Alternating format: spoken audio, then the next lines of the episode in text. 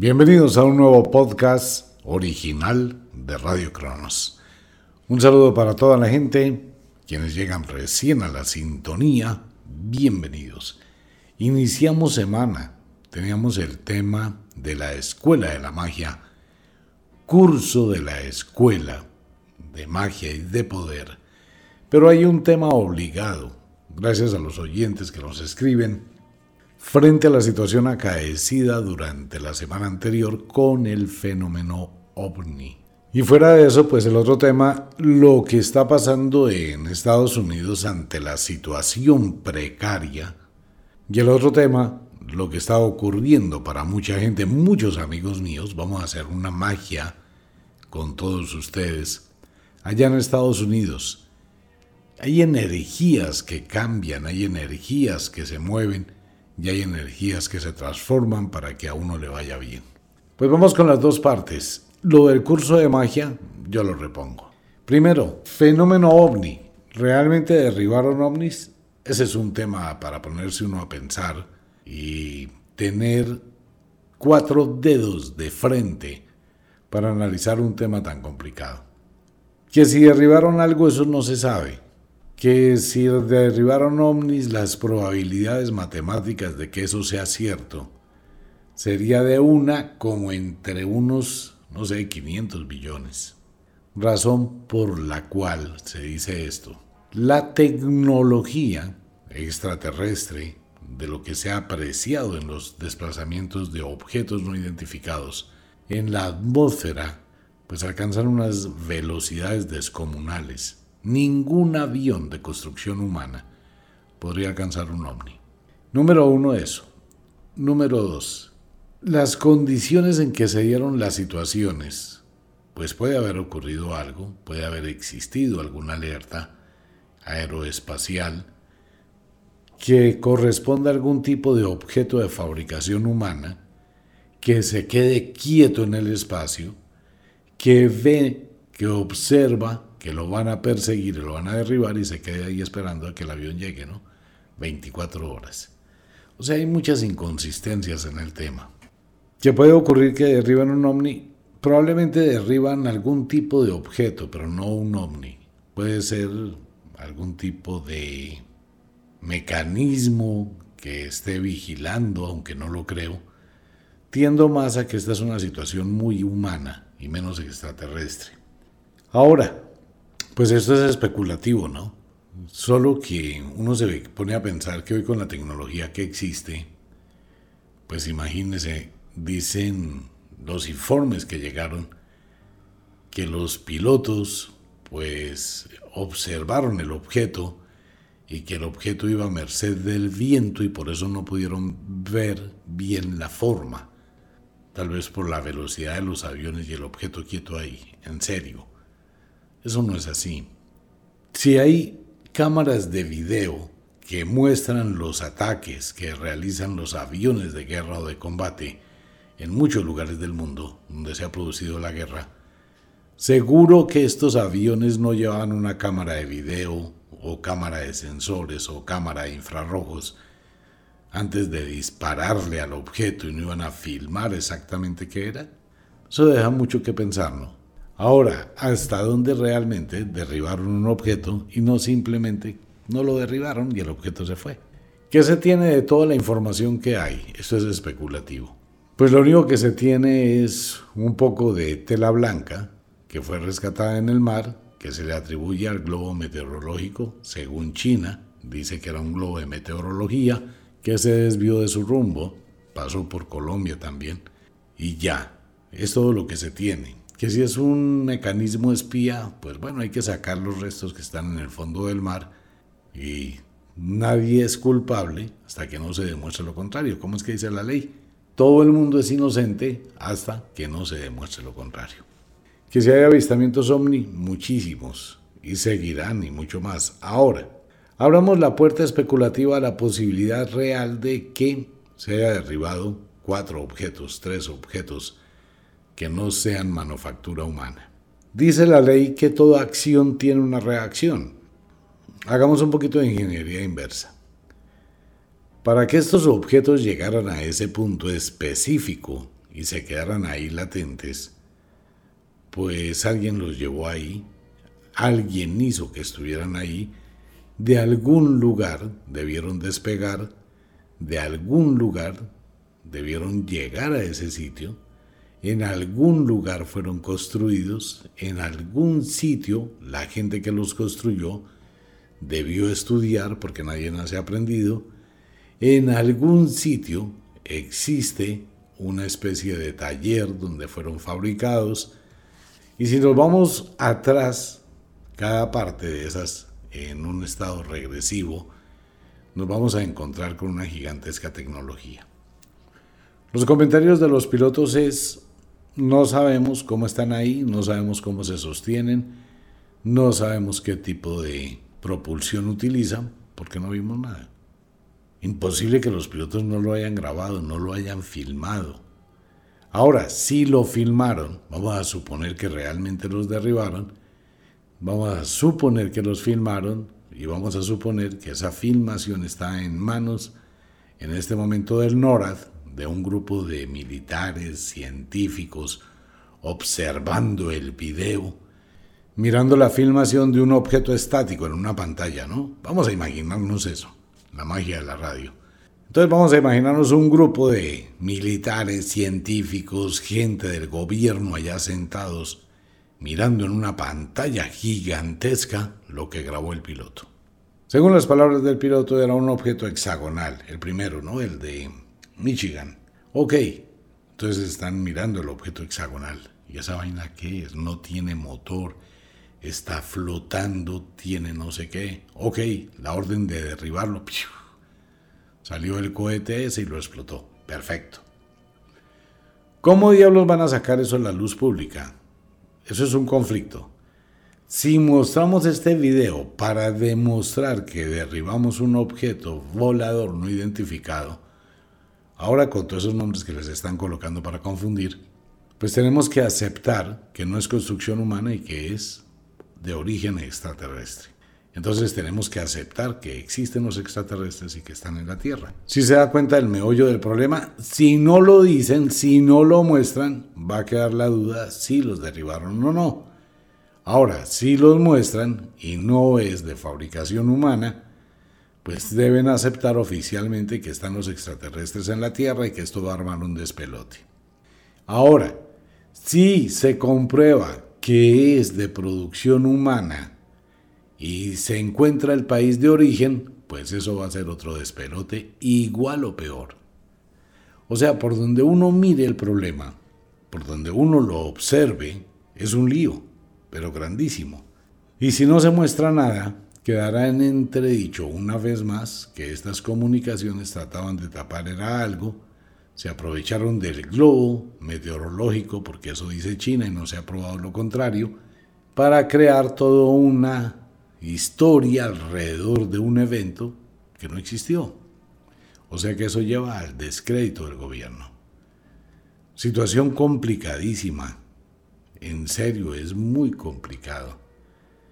Si fueron cuatro objetos que derribaron, el globo ya encontraron la tela, encontraron antenas, encontraron un poco de cosas en el mar. Y ese globo pasó por muchos países de Sudamérica. Ok. O sea que lo del globo tenemos pruebas y de hecho China confirmó que el globo les pertenecía a ellos, que es un globo meteorológico, eso es lo que dice China, hay que probar lo contrario. Ese es uno. Pero ok, ahora ¿qué pasa con los otros tres? El famoso cilindro, el hexágono y el otro que no identificaron. Piensa por un momento eso. Entonces, que derriben tres ovnis, como que eso queda en entredicho que una tecnología tan supremamente avanzada, pues se dejó derribar así en un segundo. Sin embargo, un piloto de uno de los aviones hizo algún comentario que existía un campo magnético que alteró los sistemas del avión por un momento. Hay que otra incongruencia, ¿no? Si se alteran los sistemas del avión, ¿cómo hizo para disparar los cohetes? Si el sistema está alterado y cuando el sistema se altera todo se bloquea y empieza el avión a fallar. Son muchas preguntas Entonces, en conclusión, 50-50. Ahora, vamos a suponer que efectivamente se derribó algo que le pertenece a alguien, que alguien lo hizo y que tenía alguna intención de colocarlo ahí. La ley dice que toda acción trae como consecuencia lógica una reacción, ¿cierto? Toda acción trae una reacción. ¿Cuál va a ser la reacción de los dueños de esos aparatos que fueron derribados? Tomando en cuenta varias cosas. El mismo, bueno, una persona importante allá de Estados Unidos dijo, pues que en ningún momento existió ningún riesgo ni ninguna intención hostil hacia la Tierra. Nada, no existió nada. Los derribaron por un temor, se me hace muy extraño, muy curioso eso. Eh, un peligro contra la aviación civil, pues los aviones que vuelan a esa altitud que sería un peligro. Sí, en cierta forma es un peligro. ¿No hubiese sido preferible antes de enviar un avión de combate hacer un derribo sin medir consecuencias que puede ser ese objeto? Imagínese que tuviese otro tipo de carga, que fuese una nave altamente explosiva, que liberara una carga de cualquier vaina que el ser humano desconoce. Es mi punto de vista y es mi pensamiento lo comparto con ustedes. Y hago un comentario a mis amigos de allá arriba. Vamos a suponer que existe un ovni, o una esfera, o un objeto X indeterminado. Entonces está mirando que hay un objeto en el cielo que puede ser un peligro para que una nave se produzca un impacto con un avión civil. ¿Usted cómo hace para saber que ese objeto no es una especie de bomba?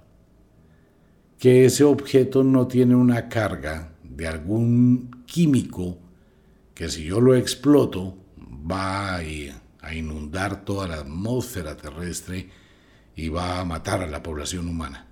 Por decir algo, por ser dramático. O que ese objeto trae millones y millones de esferitas muy pequeñas con una bacteria, con un virus gravísimo y que precisamente lo que pretenden es colocarlo ahí para que yo lo derribe. ¿No se piensa en los riesgos? O sea, se toman eh, acciones osadas sin calcular los riesgos. ¿Cómo hacen para saber qué tenía eso o qué no tiene? Y si fuera un sistema magnético y se produjera una explosión y un pulso magnético, ¿sabe qué pasaría con eso? Se acabaría la luz de todo Estados Unidos con un PAM, un pulso electromagnético. Entonces, no, sin medir ninguna consecuencia, eso venga al estilo pistolero, al estilo del oeste. Lo que no sabemos qué es mate y después pregunta. En serio. Que eso fue lo que se hizo, ¿no? Lo derribamos y después preguntamos. Como piloto, y estando en el cuento de la aviación, ¿qué pasa cuando uno se enfrenta a un tráfico desconocido? Vamos a suponer que un piloto está volando en X parte y de pronto está o recibe la información del ATC o el control aéreo que le dice que hay un tráfico desconocido o el piloto reporta, Torre, en este momento tengo un tráfico desconocido, ¿me confirma? Se encuentra al oeste, al noroeste, al sureste de su estación, a una altitud de 25.000 pies, por decir algo. Entonces la torre le va a contestar, lo tengo a la vista, estoy observando un punto, estoy observando una luz, no lo tengo a la vista. Inicie maniobras de escape o vire a tales vectores, le da guías, ¿no? Para evitar una cuasi colisión o una colisión entonces, ¿qué va a pasar? Que los aviones pues desvían, porque ningún piloto quiere irse a estrellar contra lo que existe en el cielo. ¿Qué pasó ahí? ¿Por qué no le dicen a los aviones, que tampoco es que sea un tráfico tan elevado en ese sector del mundo, pues que hagan una especie de desvío, porque hay un riesgo inminente? Mientras se investiga de otra forma, mientras se sigue un análisis con radares, mientras que hay algo no se sabe cuál es el riesgo de hacer explotar un objeto desconocido. Eso es exactamente igual que si usted le dejan un regalo en una caja de cartón grandísima en la puerta de su casa, usted no tiene ni la más remota idea qué es esa vaina. Usted no se arriesga a abrirlo ni tampoco se arriesga a darle un palazo, ¿no? Para tratar de mirar qué hay adentro. Usted automáticamente llama a la policía, me dejaron este paquete, la policía llama al escuadrón antiexplosivos y empiezan a mirar, a revisar, aíslan, aíslan, aíslan el sitio donde está el, el objeto desconocido para indagar, investigar y averiguar. Entonces quedan muchas preguntas que no tienen respuesta desde mi punto de vista. Y que son cuatro objetos. Pues el globo está bien. Los otros tres no estaban haciendo ningún acto bélico, hostil en contra del planeta, simplemente estaban ahí flotando. Porque en lugar de destruirlos, no desviaron a los aviones que estaban en ese sector.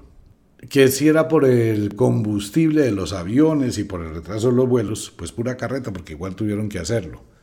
Pues imagínense, hay un avión de combate que va a disparar misiles, esa vaina puede terminar en una mega tragedia que no impacte al objeto, sino impacte un avión, pues es un lío, ¿no? Entonces también tuvieron que coger y cerrar el espacio aéreo. Pues si ya cerraron el espacio aéreo, trate de investigar qué es. Se me ocurre una pregunta. Si estos objetos están ahí, quietos, aceptando ser destruidos, ¿qué pasa si no fuera algún tipo de sonda de alguna civilización que está pidiendo ayuda o que está pidiendo o quiere comunicarse con los terrestres? O sea, nuestra respuesta a una comunicación, a un hola terráqueos, ¿cómo están? Solo por saludar. ¿Qué hace que todas esas preguntas que inquietan la mente lleven a tomar como una decisión hacia un lado, me parece muy osado, demasiado exageradamente, ante una posibilidad tan magnífica, tan increíble que ha estado de la humanidad pensando en la respuesta, si estamos o no solos en el universo, y tener la oportunidad, hombre, de filmar el ovni, que el piloto en lugar de derribarlo, fílmelo, con sus cámaras de video, con esas cámaras que tienen de infrarrojos, fílmelo, despeje el espacio aéreo y espere a ver qué pasa. Si atacan, atacamos, pero si no nos atacan, ¿por qué atacamos? Entonces eso quiere decir que si ya un ovni, si mis amigos de allá arriba quieren una comunicación, no la van a hacer decentemente. Téngalo por seguro. Que vamos a ir a tratar de hablar con los terráqueos y si ni siquiera nos dejaron acercar cuando nos dispararon. Qué poca amabilidad, hospitalidad tienen los terráqueos que están buscando vida extraterrestre, inteligencia extraterrestre, pero en el momento en que les enviamos una tarjeta de presentación la rompen. Con ellos ya no se puede dialogar, entonces tenemos que estar atentos, ir armados y mirar otro tipo de estrategia. Eso tiene una cantidad de, de bemoles muy difíciles de manejar muy difíciles. Pienso que no fue un ovni, no fueron ovnis. Fue la oportunidad de crear algún tipo de distracción frente a otro tipo de problemas que pueden estar ocurriendo. Pues sí, porque no hay ninguna prueba, no existe ninguna, no hay una sola prueba, solo un comentario que se derribaron cuatro, tres objetos no identificados, pero no hay una sola prueba que los están buscando los restos. Bueno, los están buscando. Ahora, entre que encuentren los restos y demuestren, ¿qué van a demostrar? A ver, comencemos a pensar, ¿no? A conspirar un poquito esta noche. ¿Qué restos van a mostrar? Lo mismo del caso Roosevelt de Nuevo México, van a mostrar un poco de papel de aluminio diciendo Sí, es que es plateado, es un cilindro plateado y no, pues, no, pues se encontró fue una especie de papel de aluminio, eh, no sé, pero no dice nada, no comprueba nada, no se han encontrado más restos. Y como estamos viviendo una situación de zozobra económica, pues eso en ocho días se olvida. Pues se inventan otra vaina bien rara, un avión que se estrelló contra un edificio, eh, se fue la luz, se produjo un colapso. La mente humana es tan fácil, tan mamey de engañar y de distraer que a la gente se le olvida lo que pasó ayer. ¿En serio? Eso va a ser un lío. No considero, desde mi poco conocimiento y desde mi pobre punto de vista, que hayan sido derribados ningún tipo de ovnis. Muy difícil, demasiado difícil. Y si eso fue así, pues hay un problema muy grande. Primero porque si van a decir que eso no pertenece a la construcción humana, tienen que dar por hecho que hay extraterrestres. Y si vinieron tres, amigo mío, van a venir unos 300 millones. Los que fabricaron esos han fabricado durante muchísimos años, muchísimos, pero artísimos más. ¿Sí o no? Ah, bueno, ya saben que los vamos a derribar, entonces vienen preparados. Situación complicada. Por donde usted lo mire, eso es como un cubo, ¿no? Un dodecaedro. Todos los vectores por donde usted lo mire solamente llevan a una situación muy complicada y negativa. Ahí está la situación. Ahora, que eso se puede aprovechar para crear un infierno en la tierra, claro porque pueden llegar a decir que eso puede provenir de algún país con los cuales hay conflicto y que estaban espiando y que entonces ya tienen pruebas y que van a iniciar algún tipo de represalia o alguna serie de situaciones complicadas. Así el otro país diga, no tengo nada que ver con ese tema, yo no envié eso. Sí, porque aquí aparecieron las letras de su país, la bandera de su país, aquí apareció no sé qué, aquí apareció no sé cuándo. Sin embargo, pues ahí tienen el problema con el globo de China, que tenía mecanismos electrónicos de Estados Unidos. Entonces, espera un momentico, tiene mecanismos electrónicos de Estados Unidos, cae en Estados Unidos, pero estaba en un globo chino, eso ya empieza a tener otra cantidad de arandelas más complicadas. ¿Qué hay que hacer? Esperar. No soy portador de ninguna verdad. Y esto no es más que un punto de vista. Pero esperemos, solamente hay que esperar a ver qué pasa. El fenómeno ovni es un fenómeno real, no se puede negar.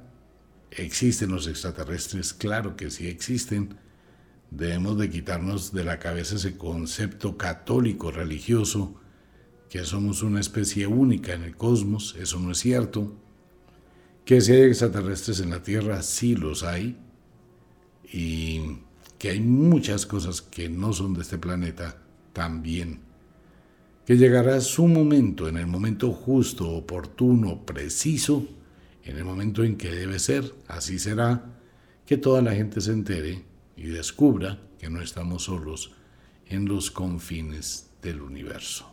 Pues bien, ese será el primer tema. Quiero invitar a todos mis amigos en Estados Unidos a Wicca y Ofiuco Store, allá en Miami. Estamos haciendo algo muy especial para la atracción del trabajo, para el aumento, para la vibración diferente ante la crisis, creando una energía muy pero muy especial. Esos productos los va a encontrar en Ofiuco, igual en Wicca, la Escuela de la Magia. Muchos oyentes pues han probado, por ejemplo, la albahaca morada, que esto ayuda a cantidades para conseguir empleo, para regular las energías, para estabilizar la mente. Hay unos amuletos de la suerte muy interesantes y algunos objetos que les pueden ayudar muchísimo. Es la invitación, si cambiamos la vibración mental, empezamos a darnos cuenta que la suerte empieza a llegar. No todo el mundo está mal, quienes están mal, quienes han proyectado ese tipo de energía, aceptando que está mal. Cuando uno no acepta el mal, este no llega. Entonces quiero invitar a mis amigos a Wicca, la Escuela de la Magia, en todo Estados Unidos para que se comuniquen con Ofiuco Store. Y como de costumbre, el inexorable reloj del tiempo que siempre marcha hacia atrás nos dice que nos vamos. No sin antes decirle que de verdad los queremos cantidades alarmantes, los amamos muchísimo, de verdad que sí. Les enviamos un abrazo francés, un beso azul, a dormir, a descansar, a entrar al mundo de los sueños.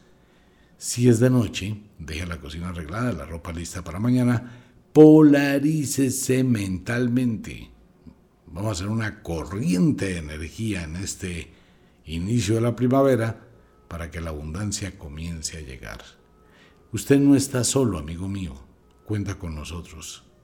Así que un abrazo gigantesco para todo el mundo levántese con una actitud diferente en estas noches de cuarto menguante y podemos mover mágicamente los hilos del destino.